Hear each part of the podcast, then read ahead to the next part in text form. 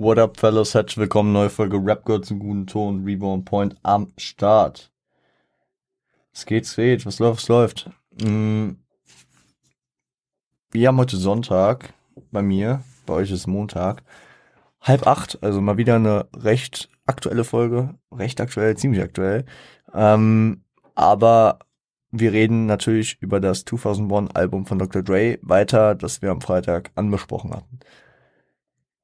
Genau, und wo wir am Freitag aufgehört haben mit Smoke Weed Every Day, der Zeile von Nate Dogg, geht's jetzt perfekt über. Und wir äh, gehen in den ersten Track. Wir halten uns gar nicht zu lang auf. Ähm, let's get high. Viel Spaß.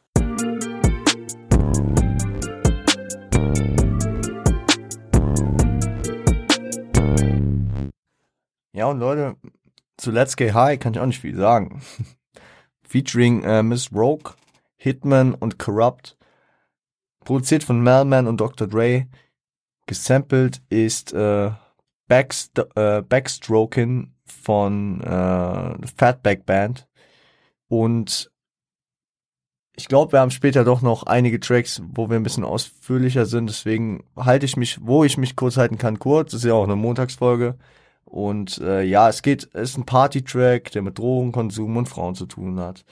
Die haben da ihre Parts, ähm, reden darüber, ja, inhaltlich nicht der stärkste Track. Deswegen, ja. Gehen wir in den nächsten Track. Nämlich, ähm, ich da, äh, ich sag sie immer Bitch Fellas. Ihr wisst, was ich meine.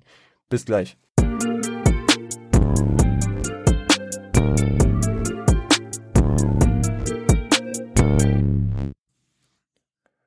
Bitch Fellas, der eigentlich nicht so ausgesprochen wird. Ja, egal. Äh, featuring 6'2, Hitman und Snoop Dogg. Produziert von Mel Man und Dr. Dre. Äh, gesampelt ist Top Villain von Audio 2. Snoop erklärt auf jeden Fall seine heutige Einstellung und kritisiert andere. So, im, so im Intro, so geh deinen Weg, lass dich nicht von anderen und deren Aussagen leiten, gib einen Fick auf, was sie sagen, weil sie snitchen oder äh, nicht snitchen, aber sie handeln eh für sich und nicht für dich. Geht in seinem Part dann auf die Häufigkeit solcher Leute ein, also die jetzt nicht in seinem Interesse, sondern in ihrem eigenen Interesse handeln und äh, vergleicht das, äh, dass es sogar mehr davon als House gibt. Und ja, wer das Album kennt, weiß, laut den Jungs gibt's eine Menge House. Geht auf die Hinterhältigkeiten ein, äh, dass man deswegen auch immer bewaffnet sein muss, weil sonst ab einem gewissen Punkt gefährlich sein könnte.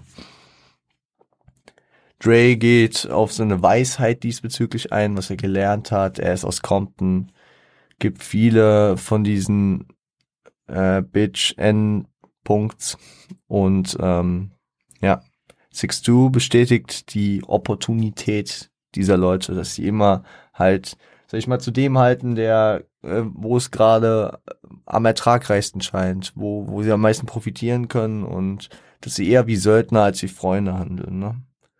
Auch für Homies, also auch für manchen Homies kann man nicht unbedingt trauen, man muss den Kreis klein halten, wie es ja irgendwie so ein Trendding im Hip-Hop ist. So. Ja, und Hitman, Hitman rechnet selbst mit diesen Leuten ab. Man sollte sich besser nicht mit äh, Aftermath anlegen. Doggy Dog, Diggy, nee, wie war's? Irgendwie, ja, also er, Snoop und Dre, natürlich Aftermath zu dem Zeitpunkt schon ein bisschen größer, aber besonders mit diesem Track ausgehend, ne? Mit Snoop und Ray drauf. Ja, ja.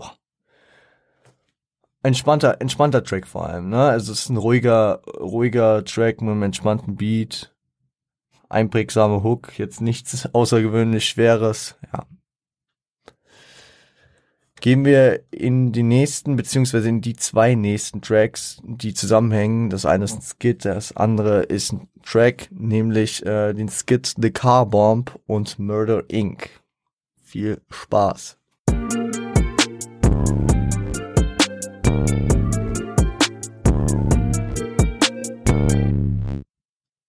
The Car Bomb äh, featuring nee produziert von äh, Karis, äh, Car, nee, featuring, ah ja, genau, featuring Karis Henry und Melman. Warum habe ich die Prozent nicht hingeschrieben? Wahrscheinlich auch wieder Melman. Und äh, ist ein kurzer Dialog und die Explosion einer Autobombe. Ist wie, scheint ein Paar zu sein, das sich halt unterhält und irgendwas, ja, die sind ein bisschen, sag ich mal, angeregt haben, unterhalten. Und dann wird das Auto gestartet, gibt ein paar Fehlzündungen und dann äh, sind die gerade am Reden und mitten im Wort explodiert das Auto. Und es geht über in den legendären und geilen Beat von Murder Inc. Der Track featuring Miss Rogue und Hitman, produziert von Scott Storch, Dr. Dre und Melman. Gesampelt ist auf diesem Track äh, das Halloween-Theme, äh, der Main-Titel von äh, Ach so, Halloween-Theme, Main-Titel von John Carpenter. Und ist ein kurzer Track auf einem brutalen Beat über das Murder-Business. Ja, kommt über, kommt durch den Skit und durch der, äh, den Namen ja schon relativ klar durch. Dre ist nicht drauf mit einem Part oder so. Das übernehmen Miss Rogue und Hitman. Und was sehr interessant ist, ist äh, die Dreideutigkeit des, ähm, des Titels man sagt im Slang, dass To Murder Inc. ist äh, eine Umschreibung dafür, dass man krasse Bars schreibt, ja. Also zum einen machen die das natürlich, ne? Die schreiben hier krasse Sachen. Zum anderen ist Murder Inc. eine Möglichkeit, äh, wie man ein, ein fiktives, was nicht besteht, äh, fiktive Vereinigung äh, aus Mördern nennen kann, aus Dre, Miss Rogue und Hitman hier zum Beispiel. Und der dritte, und das dachte ich immer, dass es damit zu tun hat, hat's aber nicht, weil es auch anders geschrieben wird. Äh, Murder Inc. Entertainment, das Label von Earth Guardi, ähm, was vier Jahre später, sag ich mal, auch nochmal ein interessanteres Thema wird, als Aftermath Künstler Eminem und äh, Murder Inc. Künstler ähm, Ja Rule einen ziemlichen Beef haben, herausgehend aus dem kranken Beef aus äh, äh, zwischen Ja Rule und 50 Cent.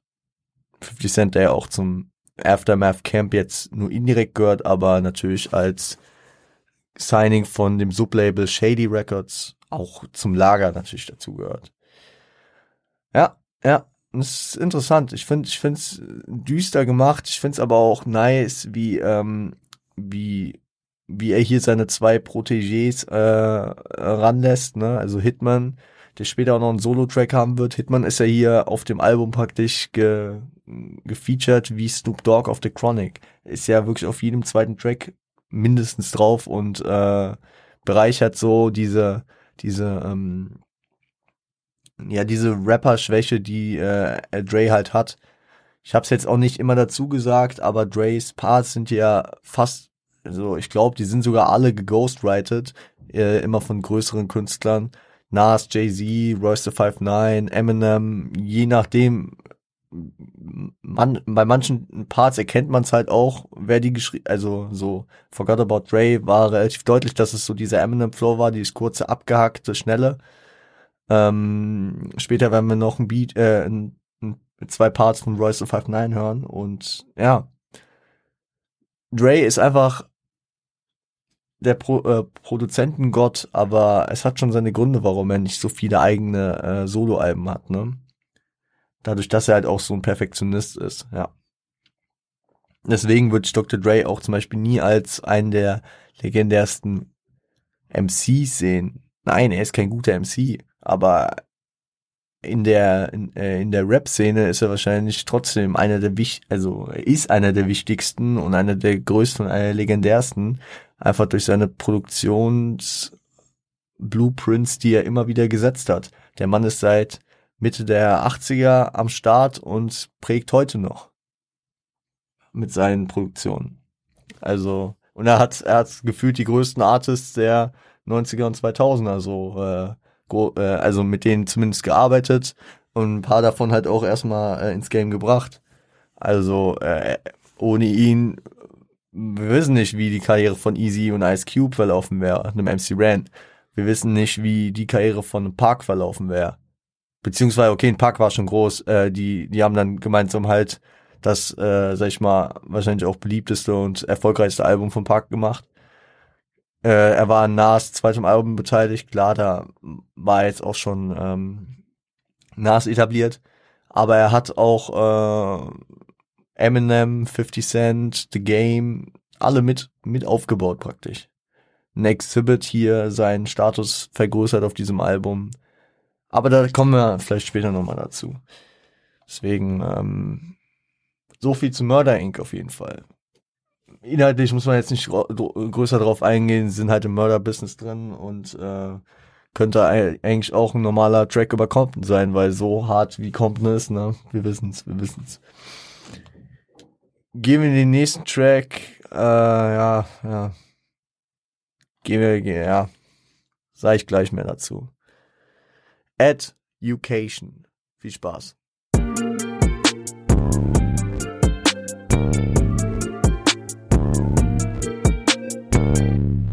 Education äh, featuring Eddie Griffin, der der zu hören ist. Äh, der war ja auch auf Bar One der äh, besoffene Barkeeper. Produziert von Dr. Dre und Melman. Ist ein Skit, na, mit dem ich nicht ganz so ja, es, ja, keine Ahnung. Da, da, da fängt, da, also da fängt's an, relativ deutlich zu werden.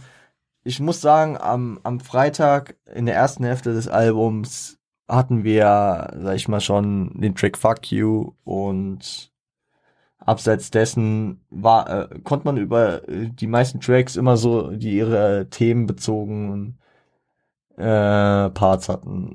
Äh, das war kein Satz. Also die meisten Tracks hatten, hatten so ihr Thema und, ähm, und waren, waren so für sich dastehend, konnte man jetzt über die Themen immer denken, was man will. Dieses, dieses, sag ich mal, dieses Frauenbild, was zum Beispiel auch in Fuck You drinne war, das, das wird vor allem hier in der zweiten Hälfte halt nochmal viel deutlicher. Ich finde, die Tracks sind halt auch leider größtenteils inhaltsleer, größtenteils sind am Ende noch, sag ich mal, gute Tracks dabei, aber zwischendurch hängt das Album hier schon ziemlich ähm, inhaltlich, musikalisch ist es von vorne bis hinten stark und ich will das Fazit gar nicht so weit vorziehen, nur äh, fühle ich mich halt auch so, dass ich darüber was sagen muss, dass ähm, diese die Inhalte, die hier teilweise äh, drauf sind, halt schon schwierig sind. Schwierig, schwierig, schwierig. Ähm, deswegen will ich über will ich hier äh, objektiv sagen, worum es geht ungefähr, das subjektiv nicht äh, unterstützen, weil äh, ja, es sind schwierige, komische Aussagen.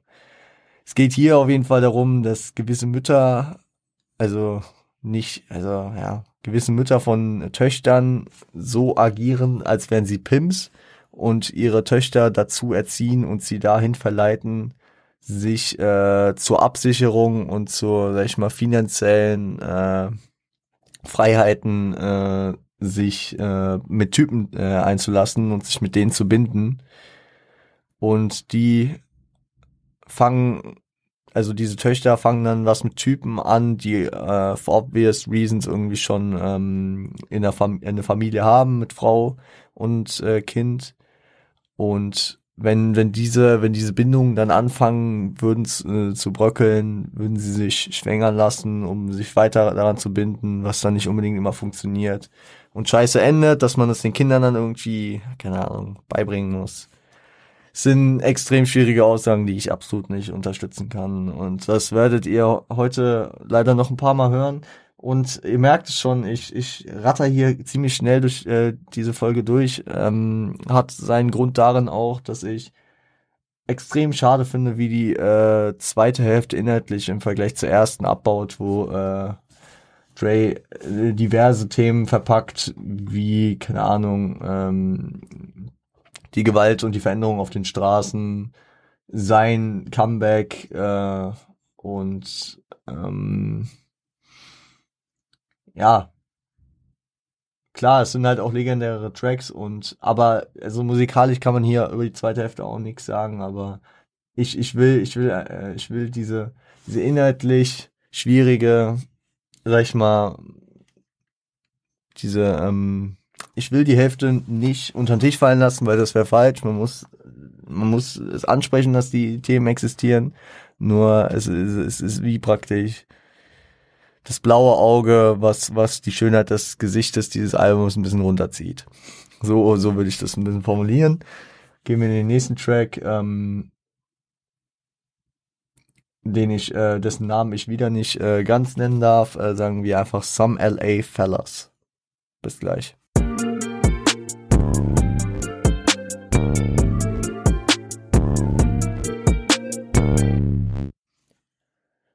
Some LA Fellas um, featuring Time Bomb, King T, Hitman, Exhibit, Defari, MC Ran, Nocturnal und Cocaine.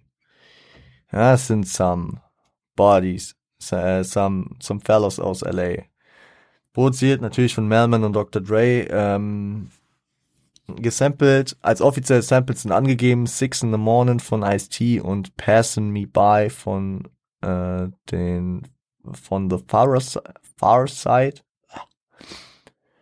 Und ja, es ist auf jeden Fall die erste Zusammenarbeit von Dre und Ren seit 91, seit Dre äh, NWA verlassen hat. Und das war ja auch das, was Yella gesagt hat. Wir haben am Freitag äh, kurz darüber gesprochen, in als es um ich glaube, What's the Difference ging.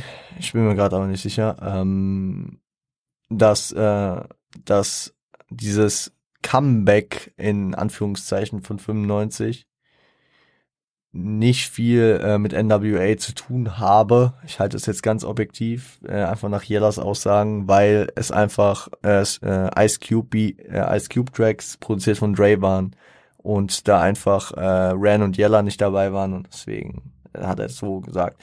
Und ja, hier sind äh, Ran und Dre wieder mal vereint.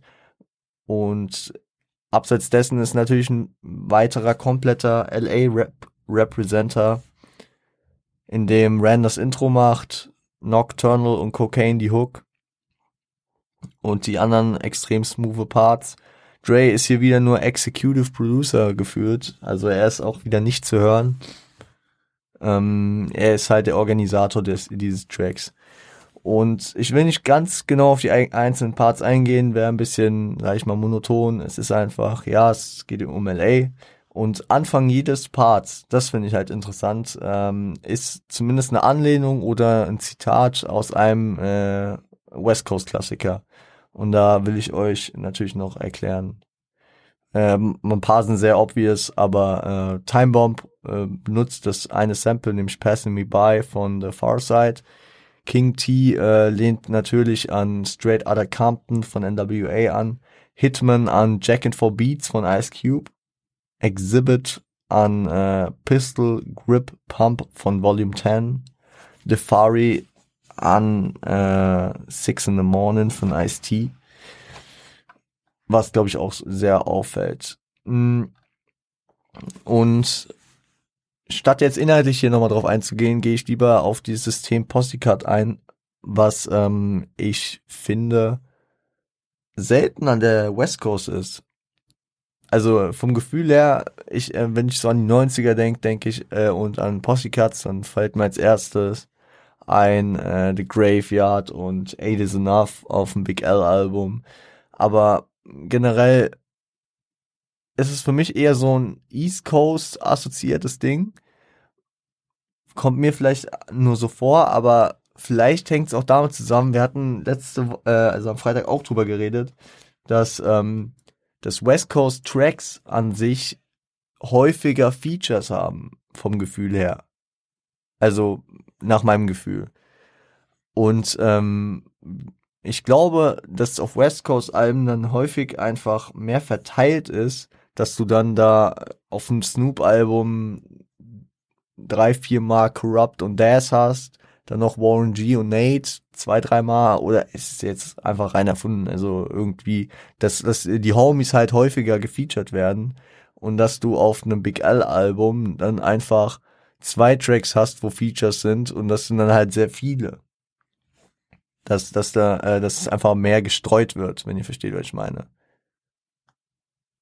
Ja, das wollte ich einfach noch dazu sagen. Ähm, MMM.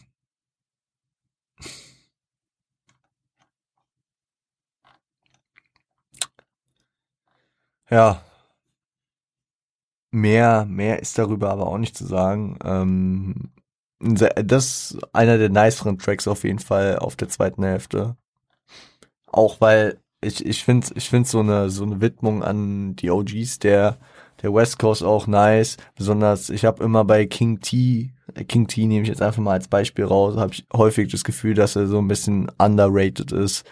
Vor allem äh, eben, also im kommerziellen Bereich, dass, dass man King T immer, also er ist ein ziemlicher West Coast äh, Veteran und ähm, ich überlege gerade, wir hatten glaube ich in der Exhibit Folge mal äh, ihn kurz angesprochen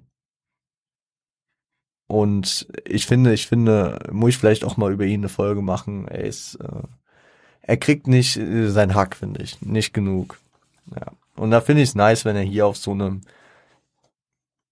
Big Commercial Album äh, drauf ist. Gehen wir in, den, äh, in die nächsten. Ähm, über äh, den nächsten will ich gar nicht viel reden, also ohne viel reden. Äh, Pause for Porno und äh, dann, oh, über den will ich auch gar nicht viel reden. Äh, Housewife. Ich bin, ich bin heute sehr motiviert. Hängt, hängt mit verschiedenen zusammen gehe ich gleich nochmal drauf ein. Ähm, gönnt euch die beiden. Bis gleich.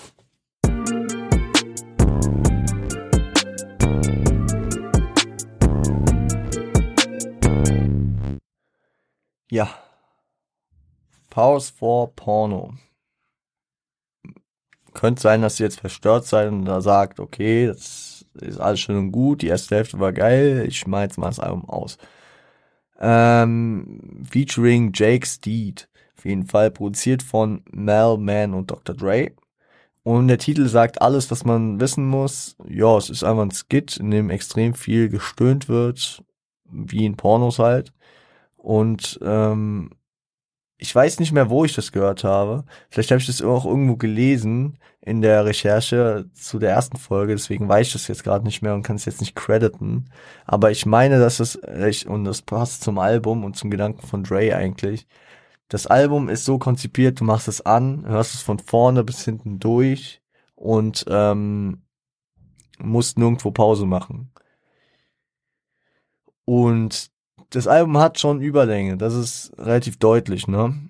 Ich meine, 22-23 Tracks, ähm, wollte er eventuell eine Pause äh, einstreuen für die Leute in seiner Zielgruppe, die vielleicht eine eventuelle Sucht haben, dass sie äh, eventuell ähm, gewisse Tätigkeiten im sexuellen Bereich zwischendurch mal ausüben müssen. Gibt soll ja genug Leute geben, die äh, zum Beispiel Pornografiesüchte haben. Aber vielleicht ist es auch einfach nur funny äh, gemeint. Im Hintergrund hört man auf jeden Fall äh, den Beat von dem vorherigen Track Some LA Fellas. Und ja. Gibt mir aber auch einen Vibe und da könnte, könnte es auch sein, dass er sich da so ein bisschen dran anlehnt an äh, den Fuck Me Interlude von dem Ready to Die Album von Biggie, wo ich mir auch immer nur so denke, wenn ich mit Homies chill und das Ready to Die Album einfach angemacht habe, yo, fuck, voll vergessen, ist irgendwie immer weird, finde ich, wenn diese, wenn diese Skits und Interludes kommen. Ja, ja, schwierig. Aber ey, ähm, würde, würde für mich auch bedeuten, wenn er sich da so ein bisschen an Ready to Die orientiert hat, äh, wieder so seine, seine Offenheit bezüglich der East Coast, ja, die aber auch deutlich durch seine Zusammenarbeit mit Nas Cool J, Jay Z und äh, The Firm ist, ja, egal. Ist mir nur so aufgefallen und eingefallen. Zu Housewife, äh, featuring Corrupt und Hitman, äh, produziert von Scott Storch, Dr. Dre und Melman, samplend äh, Bitches Ain't Shit von äh, Dr. Dre featuring Dog Pound, Jewel und Snoop Dogg vom Chronic Album äh, will ich auch jetzt eigentlich wieder inhaltlich nicht viel sagen. Ist, ist musikalisch einfach ein geiles Ding. Ja, musikalisch, ja. Klangästhetisch, wie fast, wie eigentlich jeder Track auf dem Album, der kein Skit ist. Und sogar die Skits sind extrem gut gemacht. Deswegen, es ist, äh, ja, es ist eine neue Version von dem Track äh, Hose Housewife von Corrupts Debütalbum Corruption und erschien äh, sowohl hier auf dem 2001 Album als auch auf dem Corrupt Album von 1999 The Streets is a Mother. Thematisch, ja, geht's um den Unterschied von Bitches und Hausfrauen und ähm, äh, die drei, Dre, ähm, Corrupt und Hitman äh, liefern Parts darüber, über Erfahrungen, warum man Bitches nicht trauen kann, dass die irgendwie auf eigene Interessen fokussiert sind und machen da halt in der Hook dann den Unterschied, dass eine Bitch, äh, die, die dich verzaubert hat vielleicht, mit der du vielleicht sehr glücklich gerade bist, trotzdem nicht den Ansprüchen einer Hausfrau, also einer Ehefrau genügt, dass man da auf jeden Fall Unterschiede macht. Geht wieder auf dieses, ja, extrem schwierige Bild jetzt ein, was ich äh, schon, glaube ich, genügend jetzt ähm, zerredet habe. Und ähm, ihr wisst, ich bin kein Fan von, deswegen ist er inhaltlich nichts für mich und manchmal denke ich mir auch, äh, also es ist extrem häufig so, dass ich mir denke, oh krass, ich bin so froh, ich mittlerweile so gut Englisch verstehe, dass ich die Tracks alle verstehe, auch inhaltlich. Äh, bei der zweiten Hälfte von dem 2001 Album war es bei mir größtenteils so, dass ich mir dachte, warum verstehe ich diese Scheiße jetzt auch auf einmal? Selten ist es so gewesen. Selten ist es so. Aber hier war es so. Und äh, ein Track haben wir noch, der in diese Richtung geht. Und hört ihn euch einfach an. Ich sag dazu nicht mehr viel. Ähm, Act right. Viel Spaß. Ja.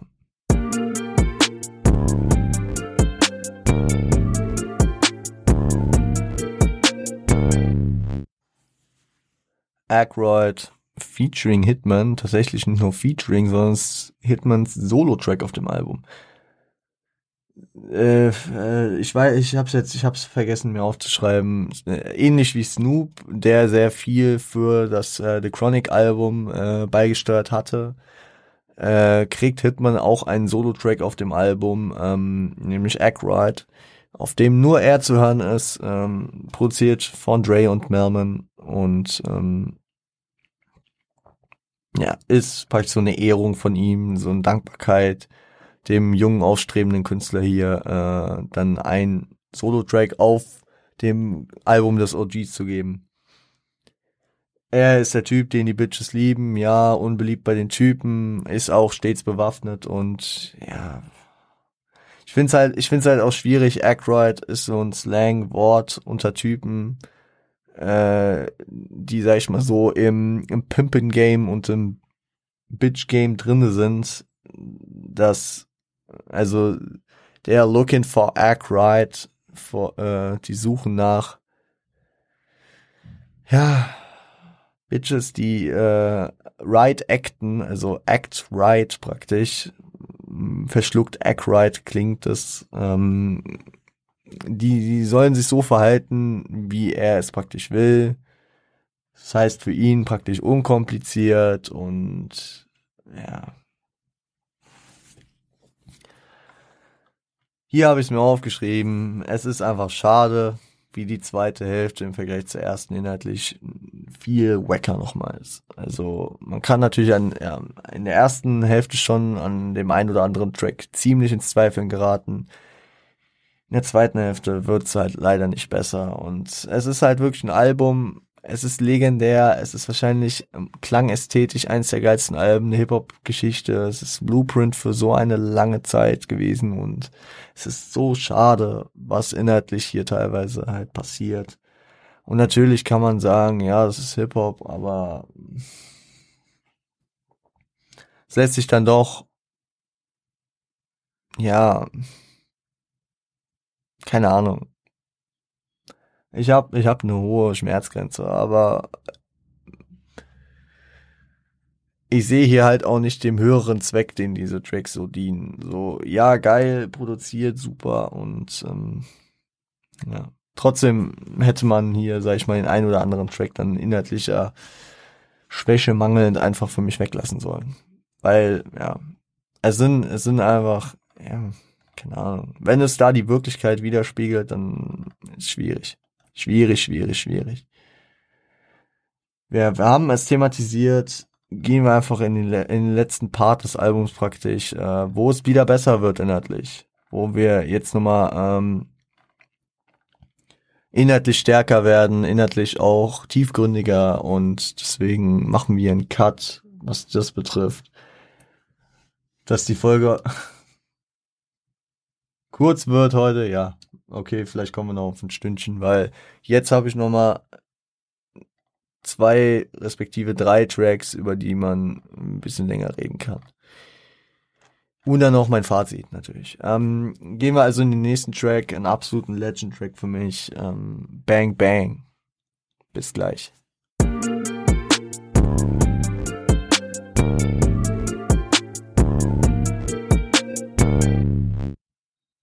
Ein letzter Satz, den ich natürlich zu Ackrat noch sagen muss, sorry, musikalisch natürlich wieder stark gemacht. Aber wir haben eben über den Inhalt geredet, bla bla bla, egal jetzt. Bang Bang, äh, produziert von, äh, featuring Hitman und äh, Nocturnal, produziert von Melman und Dr. Dre, ist, ähm, wird noch zudem ähm, aufgewertet durch die charakteristisch nice Hook von äh, T.Y. Nichols, die ähnlich wie bei What's the Difference äh, der, äh, die, wo die Hook von diesem Fish, von diesem New York MC Fish gemacht wurde, äh, nur als Background Vocalist gecredited und ist deswegen nicht als Feature angegeben. Finde ich auch komisch, wie, wie sich Leute, die da eine Hook machen, damit abspeisen lassen. Aber ey, Dr. Dre dir schon halt Posten auf seinem Album gibt, dann nimmst du, was du kriegen kannst wahrscheinlich. Und sagst dann nicht nur, ey, aber ich will schon Feature hier. Bist du dankbar für das du kriegst, denke ich mal. Ähm, ja, Waffengewalt ist omnipräsent. Everywhere I go, all uh, I ever see ist, äh, also egal wo du hingehst, was du siehst, was du hörst, ist Bang Bang, Bang Bang. Geht um äh, ja die verschärften Verhältnisse in Bezug auf Konfrontationen in der Hut. So, Neider sind bereit zu schießen, besonders bei Dre. Und Dre meint auch, die Jungs sind verrückter, noch als er damals äh, NWA-Zeiten, wo die Jungs schon als ruthless galten, wie das, äh, wie das äh, Label damals auch hieß. Durch die zunehmende Waffengewalt wird auch alles äh, schnelllebiger. Man gerät früher in die Szene. Es fehlt das Empfinden für Ernsthaftigkeit, Spiel mit der Waffe. So Waffen sind cool. So, der, der, der Hase wird hier auch angesprochen. Und ja, Nocturnal geht auf die zunehmende Gefahr bei Nacht ein, dass da auch kein Halt vor Unbeteiligten und Touristen gemacht wird. So, also Leuten, die, die jetzt nicht aus der Gegend sind, ist egal. Wer halt da auf der Straße ist, der, der, der lebt mit der Gefahr, eine Kugel sich zu fangen. Und er erzählt auch, dass, äh, dass da sogar Schilder stehen, die darauf weisen, dass die gefähr äh, gegengefährlich ist, dass man da besser nicht anhalten und aus dem Auto aussteigen sollte. Ja. Also von dem, was so äh, manch Rapper erzählt, ähm, oder was man der einen oder anderen Doku gesehen hat, ist da manchmal schon schwierig an der Ampel zu halten. Geschweige denn äh, auszusteigen. Ja. Er hat auch daraus gelernt und äh, schränkt sich seither auch in gewissen Aktivitäten ein er bringt das Beispiel, dass er nicht mehr zu Hauspartys geht, weil es da alles ein bisschen unübersichtlich ist, dass er da auch Leute kennt, die, die da ein bisschen äh, scheiße äh, äh, Pech gehabt haben. Ja. Und das zu Nocturnals Part. Hitman geht in seinem Part, äh, also da ist auch, das ist auf jeden Fall krass zitierwürdig. Äh, Now tell me what the fuck is this man? fellas doing brothers in worse than the clan. Das fand ich einen sehr interessanten und niceen Vergleich. Also, also, äh, was, denn, was, was, was ist hier los? Also, erklärt mir, was hier los ist, so. Schwarze ähm, behandeln sich untereinander schlimmer als der Clan. Und mit der Clan, vor allem mit K, ist natürlich der Ku Klux Klan gemeint. Also Hitman kritisiert hier ganz deutlich, dass die Schwarzen untereinander sich noch äh, schlimmer behandeln als die, der rassistisch äh, ähm, der rassistisch bekannte Ku Klux Klan, der ja sehr gegen Schwarze ist. Geht dann auch darauf ein, dass er schon Zwölfjährige sieht, die morden, ähm, hängt sich praktisch an das ein, an, was Dre gesagt hat, dass man schon ex extrem jung da reingerät so von dem, was man äh, immer so mitkriegt, hat das bei Kindern, die morden, äh, schon meist damit zu tun, dass äh, dass das äh, so Aufnahmeritualien, Akkreditierungen in in ihrer Gang sind. Keine Ahnung, Aufnahmeritual, bring jemanden um, dass du Gangmitglied wirst. Das ist schon krass. Oder so in die Richtung. Wir vertrauen dir, wenn du den umgebracht hast oder so. Laut ihm werden auch Prostituierte unnötigerweise in den Himmel geschickt. Ich weiß nicht, ob das äh, die Kritik an der Gangkultur ist, äh, die auf Schwächere geht, die Leute, die versuchen, irgendwie über die Runden zu kommen, äh, sag ich mal, hochnimmt, ähm, oder ob es einfach, dass er äh, da wieder so ein bisschen, sag ich mal, Probleme damit hat, dass Prostituierte sind, die in den Himmel kommen. Ich weiß nicht, ich weiß nicht spricht ebenso äh, Konfrontation äh, beruhend auf Gang äh, Angehörigkeiten an, so äh, dass er da äh, häufiger in Konfrontation kommt. Ähm, ich weiß gerade nicht, aber ich schätze mal aus dem Umfeld, also aus diesem Aftermath-Umfeld, wird er wahrscheinlich ein Crip sein. Ich meine, Dre ist kein Crip, aber Snoop ist ein LBC, wir wissen Corrupt ist ein Crip und äh, ich schätze mal, dass dann da, ich glaube, er redet auch darüber, dass, dass die, die ihn, sag ich mal, doof von der Seite anlabern, äh, irgendwas Rotes tragen. Ja. Ja, es ist aber, also musikalisch vor allem diese Hook ist, ist so legendär und so bekannt einfach. Sehr wild, ein Klassiker. Und jetzt äh, ist es je nachdem, wie, wie, ähm, also es ist eigentlich auch relativ egal, wie wir das jetzt machen. Auf der einen Version des Albums ist, äh, heißt der letzte Track ähm, The Message, The Message slash Outro und auf der anderen Version sind die beiden Tracks voneinander unterteilt. Ich glaube, die Version, wenn man äh, es auf Spotify direkt anmacht, ist ähm, das, wo beide Tracks zusammengehören. Und so behandeln wir den Track jetzt auch einfach. Deswegen das letzte Mal hört euch jetzt äh, noch The Message an, ist eine sehr große Empfehlung, ist wahrscheinlich einer der besten Tracks. Ist wahrscheinlich der beste Track auf der zweiten Hälfte dieses Albums und deswegen hört ihn euch an. Bis gleich.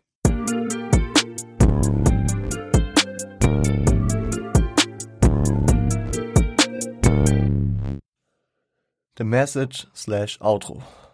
Featured insgesamt Mary J. Blige, Rel und äh, Thomas Chong. Produziert ist das von äh, Lord Finesse und ähm, ja, The Message, der Track, ähm, um den wir jetzt größtenteils reden, ist, äh, spricht spricht Ray in zwei Parts, der, äh, die geschrieben sind von Royce the 59, äh, wie ich es vorhin schon angeteasert hatte, äh, über den Verlust seines Bruders, äh, Tyree, Deshaun, Crayon, ähm, der in der Hood ums Leben kam. Und während er mit NWA, äh, sag ich mal, schon groß wurde. Spricht im ersten Part Gott an, also ist wie so ein offener Brief an Gott hinterfragt, warum er Leute erst zusammenbringt, um sie dann wieder zu trennen. Fühlt sich auch nur noch halb, also dass sein Bruder äh, die andere Hälfte war, die ihn erst so komplett komplettiert. Kritisiert auch unter deutlicher äh, Aussprechung allen Respekts äh, die Entscheidung von Gott in diesem Fall. Kämpft dann seinen emotionalen Schmerz mit Alkohol, bedauert die Streitigkeiten der beiden, also von ihm und seinem Bruder und das unausgeschöpfte Talent, was hinter ihm steckt. Ähm, Im Film, um das äh, nochmal mit aufzugreifen, weil das im Film sehr, sehr auf jeden Fall eine Rolle spielt, diese, dieses Ereignis, ähm, wird es so dargestellt, dass immer wenn Dre halt zu Hause ist oder mit ihm zu tun hat, er ihm so bittet, ey Dre, nimm mich mit, nimm mich mit auf Tour, komm, ich komm mit. Und Dre sagt die ganze Zeit, ja, das nächste Mal, wenn ich wiederkomme, nehme ich dich dann mit und dann machen wir. Und dann kriegt er auf einmal einen Anruf oder genau, glaube ich, sogar eine Pager-Nachricht, äh, dass, dass, ähm, dass sein Bruder tot ist. Und im Film ist es so emotional dargestellt, dass die Jungs dass äh, die aus dem Turbo steigen und alle auf einem Haufen liegen und alle mies am Heulen sind, egal ob der krasse Gangster Easy E, ob Ice Cube, Yella, Ran und Dre, die da alle gemeinsam liegen und einfach die ganze Zeit heulen. Und auch alle bei der Beerdigung sind und das alle so hart trifft und ja, sehr hart, sehr hart, besonders wenn man dann hier so diese Throwbacks auf diesen Film kriegt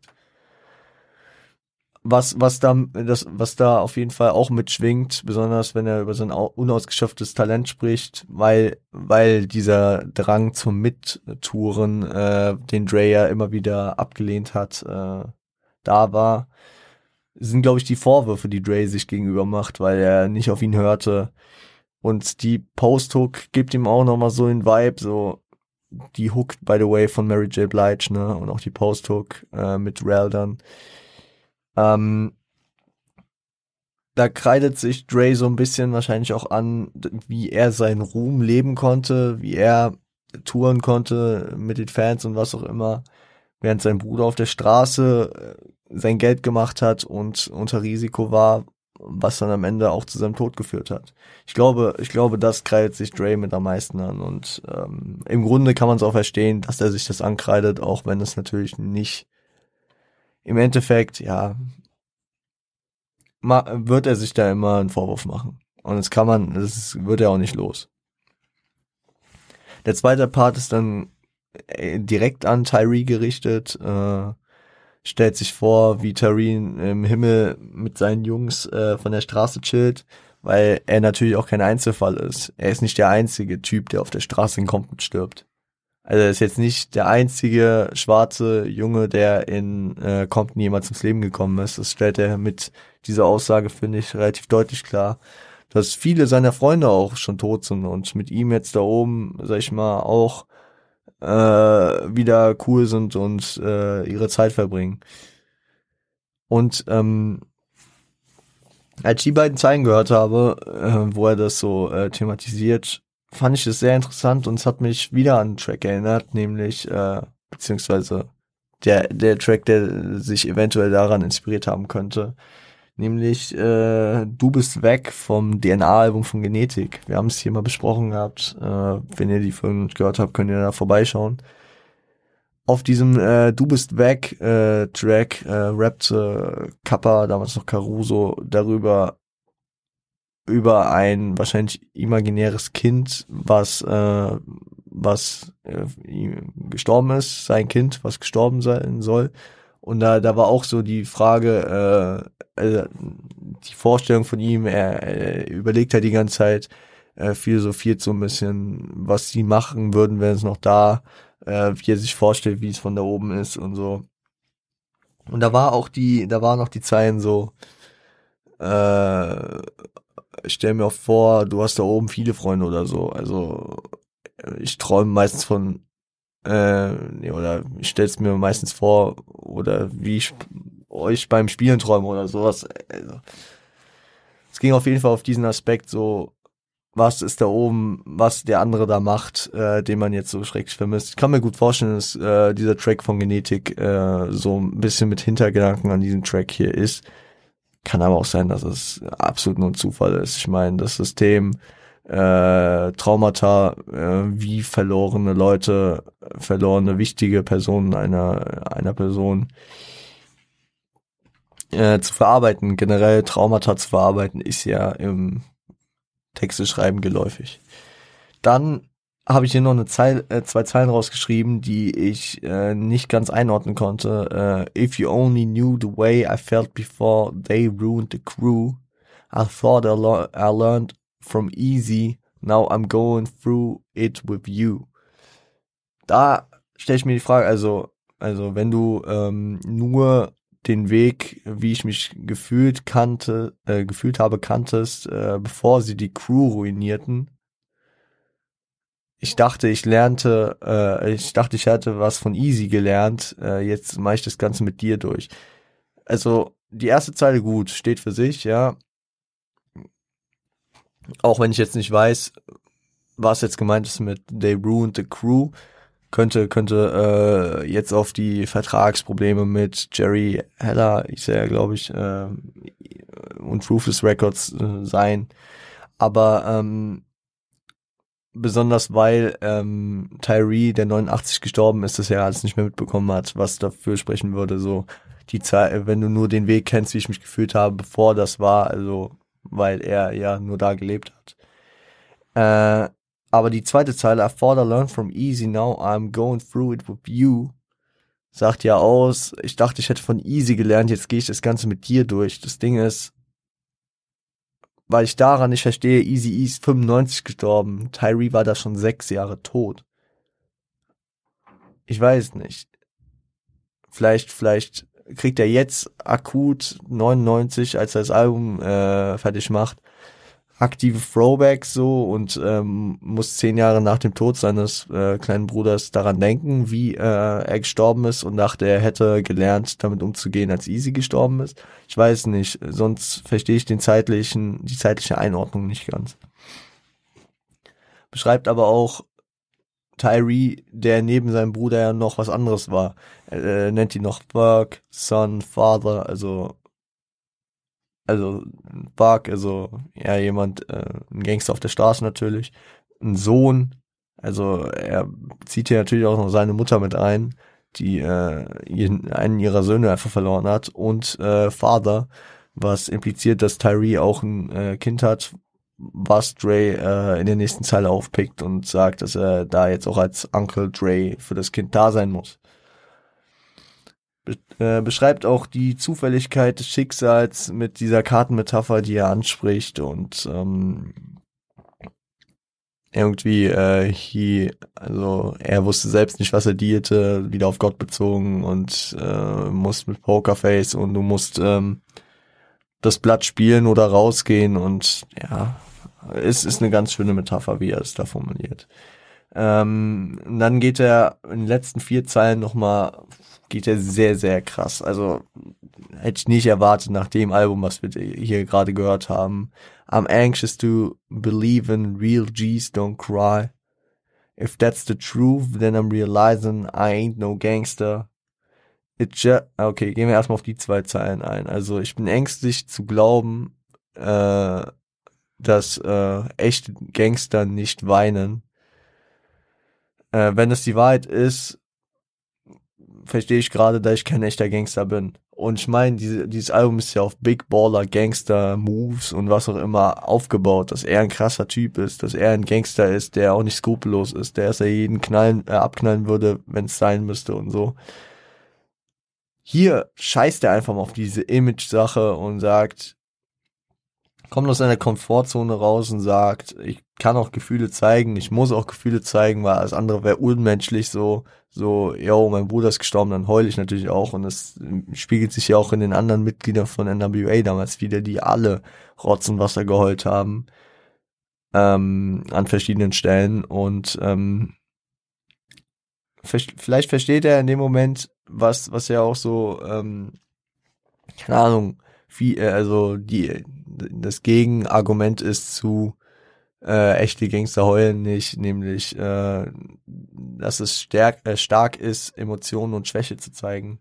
Aber es kann auch gut sein, dass er einfach so einen Fick auf das Ganze gibt, weil äh, ihm diese ganze Gangster-Attitüde im Vergleich zu dem Tod seines Bruders ein Scheißwert ist. Und die anderen Zeilen, it's just not me, but you know I'm always right with you. I miss you sometimes. I uh, sometimes I wish I just died with you. Also, ähm, das bin nicht ich, ist noch bezogen auf die Zeilen davor, aber äh, ich werde immer bei dir sein. Äh, ich vermisse dich, manchmal wünsche ich, ich wäre damals mit dir gestorben. Und äh, ja, das zeigt halt auch, wie, wie, wie, wie der Schmerz tief sitzt. Ne? Äh, in, in, im von Mary J. Blige gesungenen Outro von The Message ist ja noch, äh, sind auch noch ein paar Zeilen drin. I'm trying to tell you something good. Don't get caught up in the hood, yeah. If you don't know why, gotta find out the reason why, brother, brother. Ich denke, dass das irgendwie so, so eine antizipierte Sicht von Tyree ist, dass äh, der Dre vermitteln will, dass er daraus lernen muss, was passiert ist, so. Also, also sieh das Gute draus, lern daraus, mach nicht solche Fehler wieder und ähm, lass dich nicht auf der Straße kriegen. So. Finde den Grund warum und ja. Und das Outro, das richtige Outro jetzt, ähm, können wir auch noch kurz drauf eingehen, ist ein Skit von Tommy Chong, bekannt aus Cheech and Chong, einem der größten Kifferfilme aller Zeiten, passt halt zu, äh, zu Chronic 2001 und zu Dr. Dre generell. Äh, fragt, fragt hier Dre, ob er ein echter Doktor sei und ob dieser ihm was verschreiben könnte, bietet auch an zu teilen.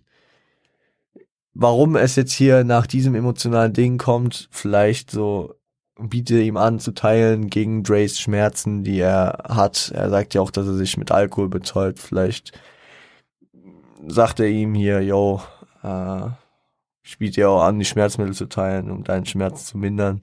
Endet mit dem Genuss von, äh, mit dem Genuss von Chronic Weed. Ja. Ich finde auch, dass Tommy Chong so ein bisschen diese äh, Eddie Griffin Richtung geht. So vom Stil her, wie er das so präsentiert. Ja.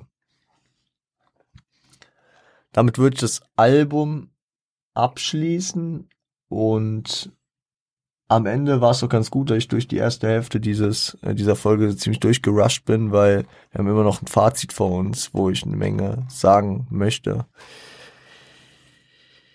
Wir gehen nochmal kurz auf den Inhalt ein, auch wenn ich da schon äh, im Fazit äh, eigentlich einiges vorweggenommen habe. Es hängt an einigen Stellen ziemlich durch. Ich mache mir nochmal die Tracklist auf. Einen Moment, ich da genau noch auf Sachen eingehen kann. 2001, hier sind wir. Genau, die erste Hälfte ist eigentlich ziemlich ähm, gut. Also, keine Ahnung, er hat, er hat typisch Gangster-Themen, typisch Baller-Themen, Represent-Themen. Es geht viel um sein Comeback. Es geht viel darum, äh, was andere Leute von ihm denken. Um, um dieses, dieses äh, gesellschaftlich größere Ding, um seinen Status, den er hat und seine neu gewählte Position und Perspektive. Jetzt als CEO von Aftermath und Produzent und er macht diesen Ding, diese Sachen einfach nur noch, weil er es will. Er muss es eigentlich gar nicht mehr.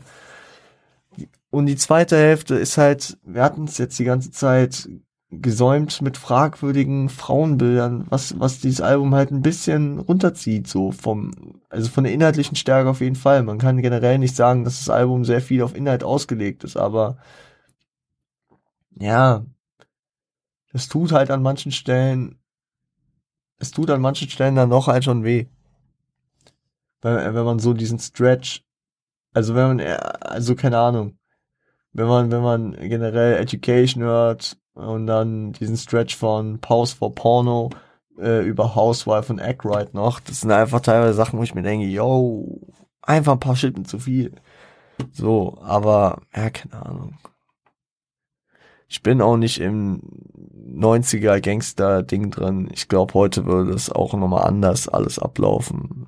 Aber ey, yo, genug drüber geredet. Ähm, das, also inhaltlich, inhaltlich ist so äh, der größte Makel. Und das ist schon krass, wenn ich über ein Album sage, dass der Inhalt der größte Makel ist. Ähm, weil die Produktion ist natürlich auf dem obersten Level was Melman, Scott Storch, Lord Finesse und Dre da abgezogen haben. Es ist äh, ein komplett stimmiges Ding. Eigentlich jeder Track, der ein Track ist, ist super produziert, hat krasse, eingängige, legendärste Beats, die äh, hunderttausendfach an, äh, so interpolated und gesampelt wurden. Verdeutlichung seiner East-West Coast äh, ist natürlich auch drin, dadurch, dass er Lord Finesse natürlich die die äh, Legende äh, aus New York hier äh, eine Message produzieren lässt. Steckt vielleicht auch so ein bisschen diese Anlehnung daran, das habe ich gar nicht gesagt, als wir über eine Message geredet haben. Der Track auf dem Album It Was Written, der erste richtige Track hieß The Message. Also eine kleine Anlehnung an Nas vielleicht auch. Ich glaube, der war auch produziert von Loud Finesse, das würde ja auch passen. Äh, und da stellt sich natürlich auch die Frage, war Dre ein wichtiges Puzzlestück im, in der Auflösung dieses East-West Coast-Konfliktes? Ich habe darüber nochmal nachgedacht. Natürlich an sich wahrscheinlich auch. Besonders aber auch mit seinen früheren Zusammenarbeiten, nachdem er von Death Row wegging. Ähm, aber ich schätze auch, dass vor allem die Tode von Tupac und Big ähm, viel für äh, zu der Beilegung dieser Fäden äh, beigetragen haben. Könnte man jetzt auch wieder eine ganze Folge drüber machen, einfach nur reden, was war der Auslöser dafür, dass der East-West Coast-Konflikt ähm, abebbte. Man könnte auch sagen, dass es die ganzen Inter-New äh, York Beefs waren, also die ganzen 50 Beefs, die, der Beef zwischen Nas und Jay-Z, also auch der Beef zwischen 50 und Ja Rule und 50 und Jada Kiss und dass, dass die, das ist so ein bisschen dezentriert von diesem Konkurrenzding der zwei Küsten ging. Vielleicht auch dadurch, dass die, äh, die äh, West Coast die nächsten Jahre jetzt auch nicht ganz so aktiv wie die East Coast war. Der, der Fokus war natürlich auf G-Unit, auf 50 auf Leuten wie DMX und äh, Ja Rule. Und äh, dass da so ein bisschen der Fokus von der West Coast wegging und damit auch irgendwie so diese Beef-Bereitschaft erstmal bis the Game äh, weg war. Keine Ahnung. Keine Ahnung. Ist, ist aber auch egal. Ähm, ist heute nicht das Thema. Das Album ist aber auch produktionstechnisch ein Blueprint für die nächsten Jahre. Wir hatten, ich, hat, ich weiß nicht, ob ich das schon gesagt hatte, aber es ist äh, ja irgendwie so. 92 mit Gil Chronic äh, kam irgendwie so dieser Blueprint für diese G-Funk-Era, die ja eine Menge gemacht hat, ne? Also, keine Ahnung. Egal ob äh, die Dog Pound Sachen von Daz und Corrupt, Snoop Dogg, die äh, das Doggy Style Album, oder auch ähm, Zusammenarbeiten von Warren G und Nate Dogg und auch das äh, All Eyes on Me Album von Park hat äh, mit California Love irgendwie so so zumindest in Ansätzen immer so ein bisschen äh, G-Funk enthalten und das war eine wichtige Sache, die Dre da 92 ähm, für die West Coast der 90er Jahre geprägt hat. Und hier finde ich schon, dass dieser, dass dieser Style, den er hier ähm, anbrachte, ähm, die, diesen Millenniumswechsel und äh, die frühen 2000er auch gut mitgeprägt hat. Also ich finde, ich finde, dass da vor allem so diese East Coast Elemente drin sind, weil so ein Track wie Murder Inc. gibt mir so voll diese East Coast Vibes und ich glaube einfach, dass Dre hier nicht unbedingt sehr viel Neues äh, gebracht hat, viel noch nicht Dagewesenes, beziehungsweise er hat er hat vieles an äh, an der West Coast etabliert, dass er dass er diese Gangster Sachen an die West Coast gebracht hat, dass äh, solche Dinger da aus dem Osten mal ein bisschen importiert wurden, was vielleicht auch so ein Punkt für diesen für diese bröckelnden äh, Konflikt da war. Meme-Charakter ist an einigen Stellen da, so, egal ob dieses Smoke Weed Everyday Zeile, ähm, generell dieses Spark Live Meme, was ja häufig mit der Hook von The Next Episode äh, kombiniert wird. Oder auch einfach, dass, äh, dass äh, so ein Begriff wie The Next Episode äh, sieben Jahre ähm, später wieder aufgegriffen wird, nach, nach dem äh, The Chronic Album. gehen wir noch auf die Komposition ein, weil die ist auch sehr durchdacht und an manchen Stellen zwar natürlich subjektiv nicht ideal, also ähm, man muss sagen, die Skits sind wild. Ich mag, ich mag generell, wenn Skits vom Track abgespalten sind, dass die ähm, dass man den Track gut in eine Playlist packt und nur wenn man diese Komposition des Albums hört, den Skit, der dem äh, Track dann wichtig gegenüber ist, äh, mithört. Weil wenn ich, äh, keine Ahnung, gehen wir jetzt einfach mal davon aus, dass ich ähm, Murder Inc. in meiner Playlist habe, habe ich glaube ich sogar. In irgendeiner bestimmt. Und äh, wenn ich mir dann immer noch Carbomb dazu anhören muss, dann weiß ich nicht, ob ich dann Murder Inc. noch so geil in meiner Playlist haben will. Also deswegen, ich finde es äh, auf jeden Fall gut, wenn äh, Skits abgespalten sind, die aber dann auch manchmal wichtig sind, um so ein Thema gut abzurunden. Natürlich sind, äh, um auf Features einzugehen, Features für die äh, Nostalgie da. Also er und DPGC, also Dog Pound, Gangster Crips sind wieder vereint, wenn auch äh, kein ähm, Warren G und der Stilliger auf dem Album. Corrupt ist da, Snoop ist da und Nate Dogg sind da. Also ist da. Es gibt einfach wieder diese alten Death Row, äh, Chronic, Doggy Style Zeiten, die, ähm, die viele wahrscheinlich auch vermisst haben und wo viele halt dachten, die gäb's auch nie wieder. Er und Rand sind wieder gemeinsam äh, in Erscheinung getreten. Es sind natürlich auch gute äh, Promo-Sachen, ne? die einfach gut funktionieren. Wo, äh, wo ich eben drauf eingegangen bin, hier mit äh, den alten Death Row-Künstlern, ist natürlich auch so ein, so ein Zeichen des, äh, des Sieges schon fast äh, gegenüber dem untergehenden Death Row-Label andere Features zur Widmung. Also die, der Track Some LA Fellas, ne, die Ehrung von West Coast Künstlern wie King T äh, und äh, Time Bomb. Aber auch äh, Mary J. Blige als äh, NYC äh, geprägte Künstlerin hier als Feature reinzubringen. Finde ich interessant, finde ich gut gemacht. Äh, Mary J. Blige, besonders in der Zeit für mich, äh, einfach, wenn ich an Mary J. Blige denke, zu dem, also zu Zeiten Ende der 90er denke ich an Ken Knock the Hustle auf dem J-Album äh, Reasonable Doubt. Und deswegen, sie ist ja generell äh, von der East Coast und deswegen ist es auch wieder so ein Annäherungsmove, denke ich.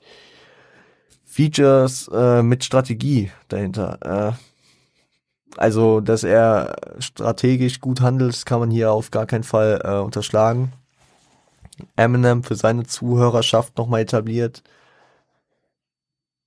Wir hatten es angesprochen, Slim Shady äh, EP ähm, hat noch nicht jeder, äh, sag ich mal, gehört, weil ähm, nicht jeder äh, sagt, okay, Dre signed einen Weißen, dann muss ich mir den auch reinziehen. Aber dadurch, dass man ihn dann hier auf dem Album von Dre hört, wurde er dann doch noch mal populärer und den Marshall Mathers LP wurde dann noch äh, erfolgreicher als die Slim Shady LP sowieso schon war. Sowieso schon war. Okay, meine Stimme gibt äh, auf.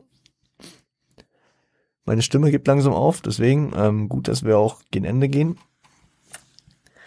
Weitere äh, Features mit Strategie, so Hitman, wie er ihn hier einbaut als den Snoop, äh, der Snoop nicht mehr ist von The Chronic dass er ihm einfach hier, also ich finde Hitman hat dieses Album halt auch sehr geprägt mit seinem Gangster-Style. Genauso wie Miss Rogue und Six Two, denen er hier einfach Plattform gibt und äh, die hier gut funktionieren. Hitman ja schon fast so als äh, Kollabo-Partner, wenn man so sehen will, ne? Und dann möchte ich nochmal, wir haben, wir haben schon in, äh, am Freitag kurz drüber geredet, auf das Single-Game eingehen ich gehe selten auf Singles ein. Äh, hier passt's halt so perfekt. So die Reihenfolge Still Dre einfach ein absoluter Banger, um zurückzukommen. Zu sagen, yo, ich bin noch da, ich habe Snoop wieder dabei und ich mache immer noch die Gegend wie damals unsicher. Hitting the corners with the low lows. Still rep, äh, take my time to perfect the beat und äh, still represent all the gangs, äh, for all the gangsters all across the world und so. Das sind einfach so ja, ich bin da und es hat sich eigentlich nichts verändert. Dre ist weiter der kranke Motherfucker von früher. Dann kommt er mit Forgot About Dre, räumt mit, äh, also mit Kritik am Zweifel auf, hat Eminem dabei, zeigt auch die neuen Komponenten von Aftermath, von seinem, von seinen, von seiner neuen Position, dass er hier diesen jungen, dynamischen, textlich sehr äh, anspruchsvollen äh, Künstler dabei hat. The Next Episode geht dann noch weiter in die Nostalgie rein. Äh, die Fortführung alter Zeiten nimmt natürlich die Zeile aus Nothing But G-Tang auf, nimmt äh, hier die DPGC äh, Künstler mit rein und das kickt einfach komplett die äh, Nostalgie. Und äh, sagt natürlich auch mit dem Titel aus, dass wir in der neuen Episode von Drakes Karriere sind. Vom clean Produzenten zum Produzenten, der auch selbst Alben macht, zum vorerst auch letzten Album, ne? Also ich glaube nicht, dass er irgendwann noch ein Album machen wird, aber äh, bis zu die ähm, das letzte Album, was tatsächlich kam bislang. Ähm, also die nächste, äh, die nächste Episode, die er einfach nur noch als CEO und äh, A&R grandet und Produzent, wo er einfach Leute mit aufbaut und ja. Und dann noch halt Watcher, wo er diese Position, die Reflexion seiner bisherigen Karriere nochmal heranbringt. So. Genug Fazit. Genug generell. Wir haben es doch wieder über eine Stunde getrieben jetzt hier. Gehen wir noch kurz auf die Playlist ein. Ähm, was packe ich euch rein? Ähm, What's the difference? Forgot about Dre. The next episode. Bang Bang und The Message The Message slash Outro. Fünf Tracks sind bei 23 okay. Uh, Still Dre und The Watcher sind schon in der Playlist, habe ich extra vorher nachgeguckt, deswegen es passt mir sehr gut. Uh, alle Tracks, die uh, ich finde rein müssen, sind dann drin und damit haben wir es für heute. Damit haben wir es äh, tatsächlich für dieses Album auch. Und ähm, ja, Deswegen äh, gönnt euch das Album, produktionstechnisch wahrscheinlich eines der wich wichtigsten und geilsten Alben aller Zeiten, inhaltlich, wie gesagt, an vielen Stellen leicht, leichte, leicht schwächer, bis schwer schwächer, also ja, schade. Aber egal. Es ist, ähm, es ist pas äh, paschiert, es ist paschiert. Leute, ich, äh, ich gehe nur noch in Sprachfehlern auf. Ich sage jetzt einfach gar nichts mehr dazu. Zum Outro. Das ist Folge 98 heute gewesen. Also in sieben Tagen kommt die hundertste Folge. Am Freitag haben wir nochmal ein Deutschrap-Album. Ich weiß absolut noch nicht was. Ich muss was finden, was wir in einer Folge abfertigen können. Und äh, deswegen lasst euch diesbezüglich überraschen. Wenn ihr es aber nicht verpassen wollt, weil das passiert gut und gerne, besonders freitags, freitags kommen so viele Sachen immer bezüglich äh, Rap-Releases raus, dass diese Podcast-Folge kommt. Wenn ihr das einfach nicht verpassen wollt, dass es euch auf Spotify oder auf jedem anderen Streaming-Server, äh, wo ihr, keine Ahnung, Podcasts hört und diesen Podcast hört, angezeigt wird, dann lasst doch gerne ein Follow, ein Abo oder was auch immer da, äh, die Glocke noch am besten aktiviert auf YouTube, äh, dass ihr das nicht verpasst. Lasst auch Feedback gerne da äh, zu diesem Album, zu mir, äh, wie ich das Ganze gemacht habe, was ihr in Zukunft gerne anders hättet. Ähm, und äh, wenn ihr noch Bedarf habt, äh, da ich euch irgendwas noch erkläre, irgendwelche Fragen, die offen geblieben sind, dann äh, auch gerne her damit. Entweder in YouTube-Kommentare oder ähm, in iTunes-Bewertungen oder auch per Instagram at rapgods.guten und at revo-on-point. Auf äh, revo-on-point auf Insta, da äh, werdet ihr auch benachrichtigt, wenn ich zum Beispiel auf Twitch online gehe, was ich in den letzten Tagen und Wochen häufiger mache. Wenn ihr natürlich nicht genug Content von mir bis, äh, bislang bekommen habt, dann werdet ihr da fündig. Bin ich äh, mehrfach die Woche stundenlang online und äh, machen auf jeden Fall Faxen, hören gute Musik im Hintergrund und ja. Gott, ich bin tot. Ähm, ich muss sagen, ich war heute auch ein bisschen am Durchrushen am Anfang und äh, habe mir jetzt am Ende Zeit gelassen, natürlich für euch immer, aber äh, ich habe ich hab's heute auch bei meinem Zeitplan verkackt. Irgendwie ähm, musste ich zwischendurch noch arbeiten und äh, kam dann leider erst um 19 Uhr bis 19.30 jetzt zur Aufnahme und verpasse mal wieder ein Playoff-Spiel, was aber natürlich äh, egal ist im Vergleich dazu, dass ich euch euren Content liefer, was mich natürlich auch erfüllt und erst vollkommen macht. Leute, ihr wisst den Shit. Kriegt ihn von mir als erstes und ähm, ja, ich gehe ich gehe jetzt erstmal, keine Ahnung, Tee trinken, dass meine Stimme wieder klarkommt. Ich muss da die nächsten Tage einfach mal hoffen, dass die Allergiephase bei mir wieder zu Ende geht, dass meine Stimme nicht mal so schnell abkackt, weil im Stream neulich war es auch wieder so. Mann, das ist nicht gut so. Wie dem auch sei, Leute, ich habe euch lang genug aufgehalten. Äh, startet gut in die Woche. Wir hören uns am Freitag wieder, äh, wenn es wieder heißt, nicht Spaß lang nicht gemacht, den Witz. Ähm, stay, Mann, jetzt habe ich mein Auto verkackt. Stay healthy, stay home, stay high, stay deep zueinander.